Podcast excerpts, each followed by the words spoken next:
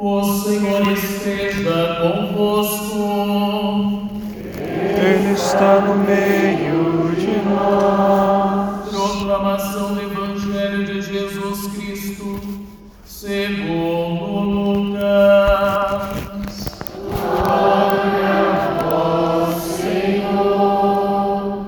Naquele tempo, Jesus contou aos discípulos uma parábola para mostrar-lhes a necessidade de rezar sempre e nunca desistir, dizendo: Numa cidade havia um juiz que não temia a Deus e não respeitava homem algum. Na mesma cidade havia uma viúva que vinha à procura do juiz pedindo: Faze-me justiça contra o meu adversário. Durante muito tempo, o juiz se recusou. Por fim, ele pensou: Eu não temo a Deus e não respeito homem algum. Mas esta viúva já está aborrecendo. Vou fazer-lhe justiça para que ela não venha agredir. E o Senhor acrescentou: Escutai o que diz este juiz injusto. E Deus não fará justiça aos seus escolhidos, que dia e noite gritam por ele? Será que vai fazê-los esperar? Eu vos digo que Deus lhes fará justiça bem depressa. Mas o filho do homem, quando vier, será que ainda vai encontrar fé sobre a terra? Palavra da salvação. Glória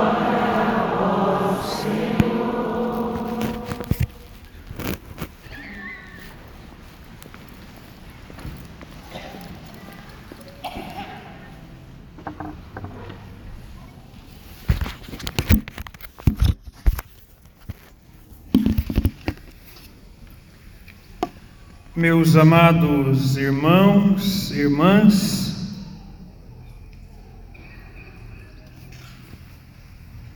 hoje nós somos chamados à perseverança na oração.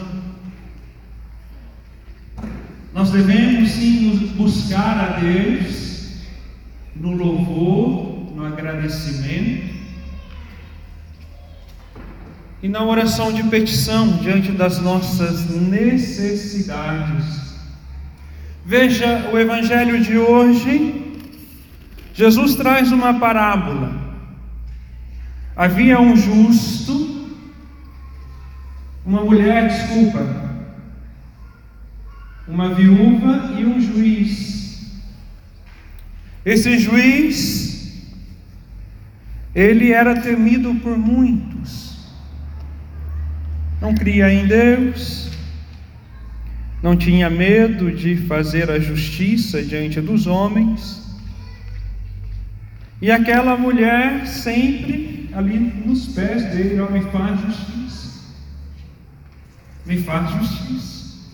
E de tanto ela incomodar, para que ela o deixasse, ele falou: Eu vou fazer justiça a essa viúva. E o próprio Senhor vai nos dizer: imagina este juiz que não teme a Deus, foi capaz de fazer justiça a essa mulher, e o nosso Deus, que é Deus, não seria capaz de nos dar aquilo que pedimos? Mas aqui nós precisamos entender uma coisa. Deus não é um ser alado, não é uma fada com varinha de condão ou com pozinho de. Né? aquele pozinho que faz Peter Pan voar. Nós precisamos colocar o pé no chão. Deus, Ele é justo e misericordioso. Ele escuta a nossa oração. E Ele nos atende diante da Sua misericórdia e da Sua compaixão, no tempo e na hora necessária. Infelizmente, nós vivemos em uma era imediatista, onde tudo tem que ser para agora, onde tudo tem que ser para hoje. E quando aquilo não acontece de forma imediata, eu reclamo, eu murmuro. Veja um exemplo.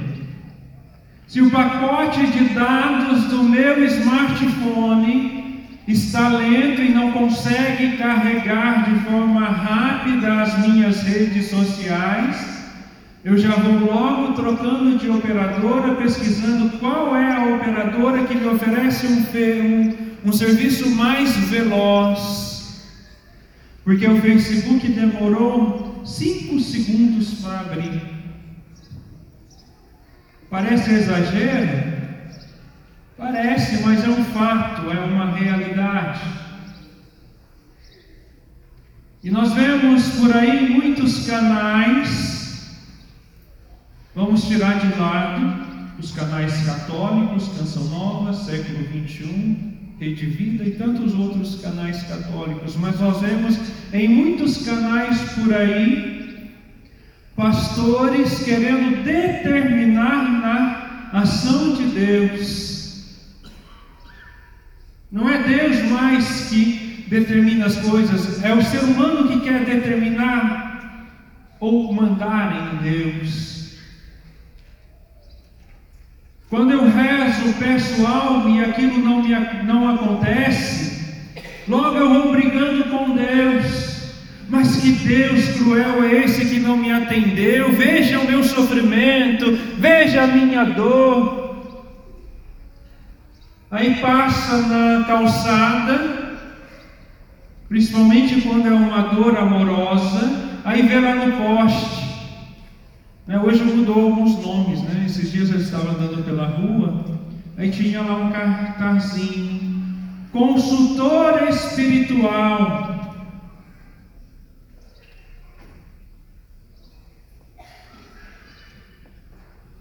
Fugiu a palavra que estava ali, mas é algo bem.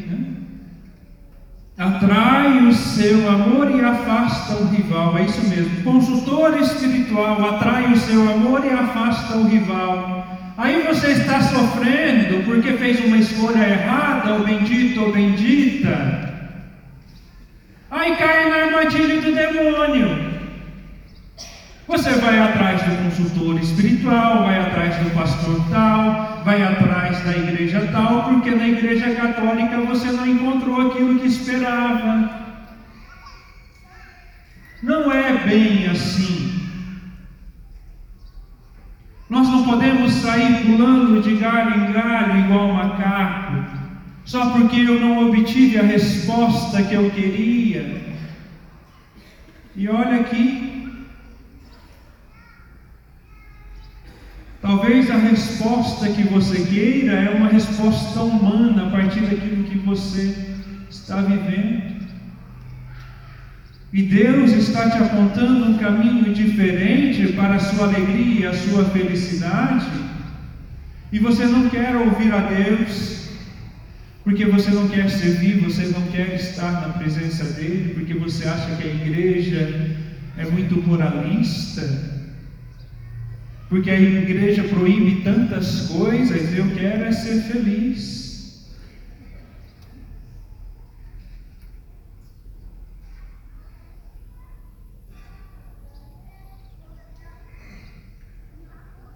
Mas qual é a felicidade que você está buscando? Né? Você não está querendo, não está confundindo prazer com felicidade?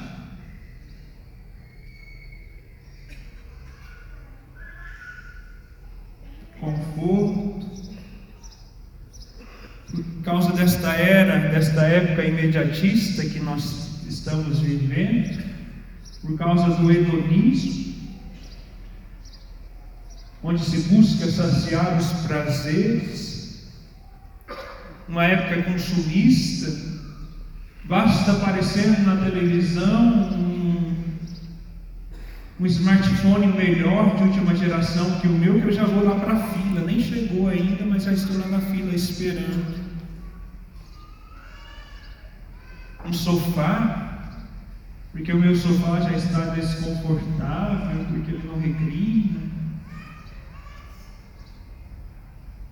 Minha TV é pequena, porque a minha TV de 50 polegadas já não serve mais, eu preciso de uma TV maior. E desta forma nós vamos buscando saciar o nosso prazer, achando que pra, confundindo o prazer com a felicidade. Outro fato, nós vivemos em uma era onde todos vivem, ou seja, né, nós vivemos na era da geração mimimi, da geração metiolate. Que é isso, Padre? Você nunca ouviu falar? Nós vivemos em tempos líquidos onde as pessoas já não fazem mais escolhas definitivas, ficam com aquilo que é passageiro. Isso acaba refletindo até mesmo dentro da realidade de matrimônio, dentro da realidade de fé.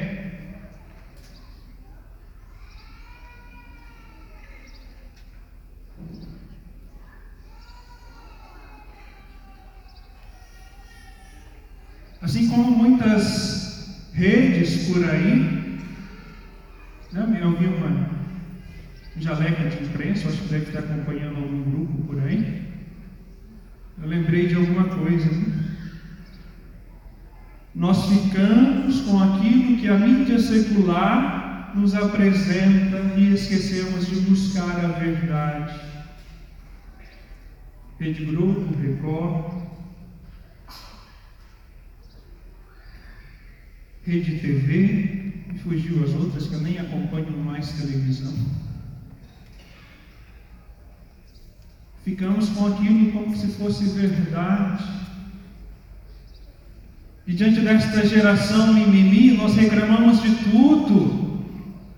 Diante dessa geração metiolate, qualquer coisinha basta para chorar, para reclamar, para levantar uma bandeira.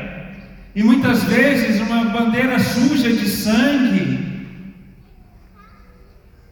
querendo protestar porque não concorda com isso, não concorda com aquilo, assim como nós vimos em relação à Amazônia há pouco tempo, todo mundo protestando a favor da Amazônia. Nossa, precisamos fazer isso, porque o governo não faz isso, porque o governo faz aquilo, na outra época não era assim. E vamos comprando as fake news da vida e protestando. Mas na hora do vamos ver, esta geração mimimi, essa geração metiolate, não pega no cabo da enxada para ir lá plantar uma árvore. Reclama de tudo, mas não tem a capacidade de fazer algo para mudar o seu redor, o seu ambiente. E quando eu rezo então e Deus não me atende, geração mimimi, geração metiolate, porque não entende mais os desígnios de Deus, reclama de tudo e de qualquer coisa, até mesmo de Deus, porque não entende, não compreende a palavra de Deus, porque já não se lê mais a palavra de Deus. Muitos que ainda têm a palavra de Deus, né, tem lá na sua estante, o Salmo 99 está até com a página amarelada. E são poucos os que buscam a oração com a palavra de Deus diariamente. Ah, mas a igreja, não sei o que, nossa, mas foi tanto mimimi, tanta reclamação nesse símbolo da Amazônia, porque compraram notícias falsas. Sim, tem algumas coisas que ali né, precisavam ser revistas, mas a quem cabe rever e olhar isso? Né? Parecia que todo mundo era entendido. Parecia que todo mundo era mestre em eclesiologia, parecia que todo mundo era vaticanista, porque só que era apenas aparência. Se já não leem mais a palavra de Deus, Né? Quem tem em casa o catecismo da Igreja Católica, né? levante a mão só para você. Quantas pessoas né? que nem conhece, nunca ouviu falar sobre esse livro, que é o básico do resumo da igreja, da doutrina da igreja. Ah, mas o meu padre, aí depois sobra para a gente. Não me ensinou. Mas quantos cursos, quantas formações foram marcadas na paróquia de vocês e quantas pessoas apareceram? Depois nos culpam. Falta formação dentro da igreja. Há um tempo atrás eu promovi num setor aqui da diocese dez paróquias uma formação sobre liturgia durante dez meses, um encontro por mês. Um encontro por mês não pesa. Dez paróquias. Tinha mês que aparecia cinco, tinha mês que aparecia dez. No terceiro mês eu estava desanimado. Falei, não, eu vou perseverar, mesmo que tenha só um. Depois nós reclamamos. Veja, Deus nos chama à intimidade com Ele, para que eu possa entender os seus desígnios, para que eu possa entender a dimensão das demoras de Deus na nossa vida, porque tem situação que às vezes é necessário vivermos, porque de todo mal Deus é capaz de tirar no bem, não que seja vontade de Deus o sofrimento e a dor. É preciso intimidade com Deus.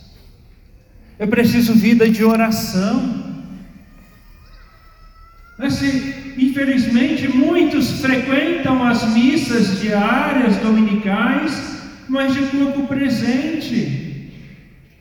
Se distrai com qualquer coisa, basta o celular vibrar no bolso, né, que começa uma coceirinha. Quem será? Quando vê, perdeu a umbigo.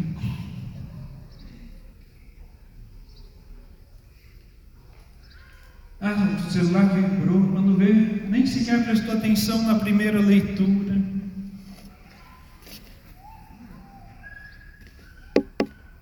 É preciso intimidade com Deus e a intimidade se dá na proximidade.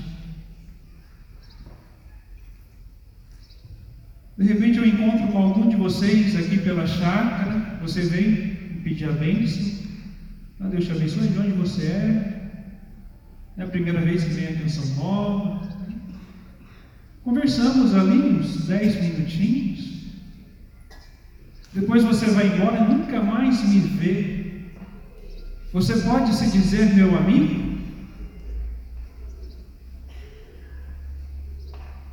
Você pode se dizer meu amigo diante desse fato? Hum? Não ouvi?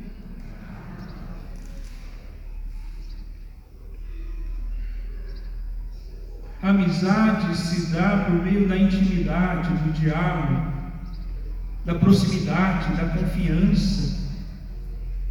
Apesar que até mesmo essa dimensão de amizade e confiança está se perdendo em nosso meio. Mal comparando, com Deus não é diferente, eu preciso intimidade e proximidade com Ele. Como? Através da vida de oração. Precisamos aprender a perseverar na oração. Por quê? Para ficar dormindo e sendo levado por qualquer vento sem vida de oração não há perseverança, sem vida de oração não há santidade de vida, sem vida de oração não há intimidade com Deus. Uma pessoa que não é íntima de Deus se deixa levar por qualquer vento. É preciso acordar para a vida. A fé é uma relação com Deus, é adesão a Ele e aos seus desígnios, e não um fato ocasionado por uma necessidade que quero ver satisfeita ou um reflexo de ímpeto emotivo. É querer pautar a sua fé no sentimentalismo. Se eu participo de uma santa missa e eu não sinto um arrepio, eu não sinto aquele fogo ardendo dentro de mim, a culpa é do padre, porque o padre não tem unção. Mas mentira. Coitadinho de nós, né? Por isso vocês precisam rezar muito por nós sacerdotes. Quando nós voltamos a nossa fé no sentimentalismo, né? vou abrir um parênteses aqui antes de continuar, para depois eu não ser massacrado. Deus nos concede fagulhas do seu amor. Em determinados momentos nós vamos sentir esse ardor, esse fogo abrasando, nós vamos sentir arrepios por causa da nossa experiência pessoal e real com Ele, mas não é sempre. Fecha o parênteses. Por isso nós precisamos pautar a nossa fé em Deus buscar acreditar naquilo que Ele é capaz de fazer, porque se Ele faz o milagre que eu quero, Ele continua sendo Deus. Se Ele não faz o milagre que eu quero, Ele vai continuar sendo Deus. Eu preciso buscar a confiança em Deus. Não colocar a minha confiança no sentimentalismo, nos arrepios, no... porque assim, quando eu não sentir, quando vier as noites escuras, quando vier a aridez espiritual, a minha fé acabou, porque eu não estou sentindo mais a Deus. É natural passarmos por momentos de aridez, onde nós não vamos sentir, onde nós não vamos ter desejo de estar na presença de Deus, ou até mesmo forças, mas é aí que eu preciso buscar mais a Deus. Porque quando eu voltar a sentir a presença dele, quando ele me conceder essas fagulhas do seu amor, eu vou sentir de uma forma diferente. Não podemos ir atrás de seitas por aí, atrás de milagres. Porque no domingo está na igreja e na próxima sexta-feira está lá batendo tambor, atrás de cura, atrás de milagre. Depois vai lá atrás, né? Da Universal, atrás dos 318 pastores, porque não encontrou aquilo que, né, o milagre que precisava na igreja, porque pautou a sua fé no sentimentalismo e na busca por milagre. Acreditar em Deus é viver constantemente em oração buscando esta intimidade com Ele. E vou ler novamente. A fé é uma relação com Deus, é adesão a Ele e aos seus desígnios, e não um fato ocasionado por uma necessidade que quero ver satisfeita ou reflexo de ímpeto emotivo. Veja, né? Maria tem muito a nos ensinar. Ela é invocada pela igreja.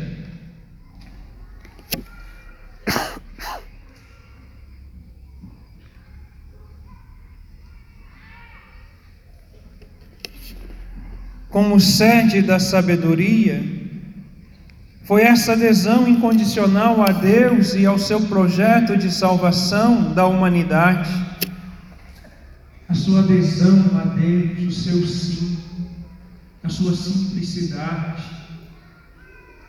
ela soube acolher a vontade de Deus e colocar em prática. Ela soube ouvir a voz de Deus e colocar em prática. Nós precisamos aprender a buscar esta adesão em Cristo Jesus. Veja, são poucas as palavras de Maria conservadas no Evangelho, mas há um ensinamento precioso que ela nos deixou nas bodas de Caná. Fazei o que ele nos disse. Quando nós rezamos, pedimos, nós precisamos entender que existe um tempo. E quando não acontece o milagre ou aquilo que eu espero, eu preciso compreender que para cada coisa existe um momento, mas também eu preciso entender que nem tudo aquilo que eu peço vai me fazer bem, não vai me levar à salvação. É preciso aprender com os santos e santas da igreja a perseverar na dor e no sofrimento, sem murmurar, sem reclamar, sem chorar. Nós vivemos em um tempo onde, né, como eu dizia, na famosa a geração mimimi, a geração metiolate, Basta uma unha encravada para murmurar. Basta alguém usar o meu nome para que eu possa lá, lá já brigar com ela. Ainda mais quando é uma palavra que poderia ser resolvido através do diálogo, mas a pessoa veio e me mandou ir né, tomar um banho. Basta para virar uma briga reclamamos de tudo e de todos, inclusive de Deus. É preciso intimidade com Deus. É preciso aprender a falar com Deus, porque quando eu busco essa intimidade com Deus, até mesmo o meu modo de falar com as outras pessoas mudam. É preciso aprender a intimidade com Deus na oração. Porque da forma que eu falo com Deus me leva também a melhorar a minha relação com o. É preciso sim aprender a pedir, mas muitas vezes nós esquecemos de louvar e agradecer a Deus. É preciso aprender a agradecer a Deus. Porque Deus também age no louvor. Intimidade com Deus. Aprender a rezar com a palavra de Deus. Buscar aprofundar o conhecimento na doutrina católica através do catecismo da igreja e desta forma nós seremos capazes de saber esperar o tempo de Deus na nossa vida. É preciso perseverar na oração. Em um dos prefácios nós rezamos, né? Que a nossa oração nada acrescenta aquilo que Deus é, mas nos aproxima dele. É preciso uma vida de intimidade com Deus, para que nós possamos alcançar a salvação. É preciso viver uma vida digna de cristão. E muitas vezes nós enchemos a nossa boca para dizer que somos cristãos ou somos católicos, mas agimos como os ateus, agimos como os pagãos. É preciso viver como filhos e filhas de Deus, deixando de lado o erro, o pecado, buscando a confissão, viver bem a Santa Missa, a oração pessoal diária. intimidade com Deus. Aí sim, desta forma, o Senhor vai nos alcançar. É preciso insistir, é preciso perseverar. E para encerrar, eu trago o exemplo de Santa Mônica. Rezou pela conversão do seu filho por mais de 30 anos, sem desanimar, perseverou e alcançou a graça de ver o seu filho retornando para a igreja. Se tornou bispo e hoje é santo. Santo Agostinho. Que nós possamos aprender com os santos a perseverança na oração, mesmo em meio à dor e ao sofrimento, para que possamos alcançar a alegria em Deus e não os prazeres do mundo como muitos buscam. Louvado seja o nosso Senhor Jesus Cristo.